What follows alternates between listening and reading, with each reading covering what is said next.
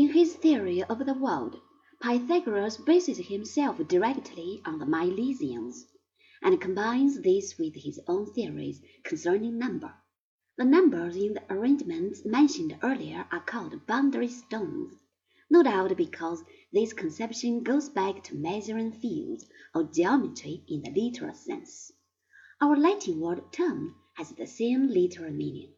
According to Pythagoras, the boundless air is what keeps the units distinct, and the units are what gives measure to the boundless.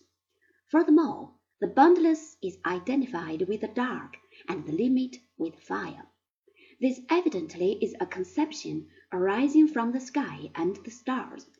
Like the Milesians, Pythagoras thought there were many worlds, though on his view of number it is unlikely that he considered them to be innumerable. Developing the view of Anaximander, Pythagoras held that the earth was a sphere, and abandoned the vortex theory of the Milesians.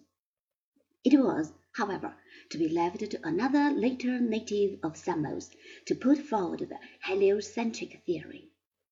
It is the Pythagorean preoccupation with mathematics that gave rise to what we shall later meet as the theory of ideas as the theory of universals. When a mathematician proves a proposition about triangles, it is not about any figure drawn somewhere that he is talking. Rather, it is something he sees in the mind's eye. Thus arises the distinction between the intelligible and the sensible. Moreover, the proposition established is true without reservation and for all time. It is only a step from this to the view that the intelligible alone is the real, perfect, and eternal, whereas the sensible is apparent, defective, and transient.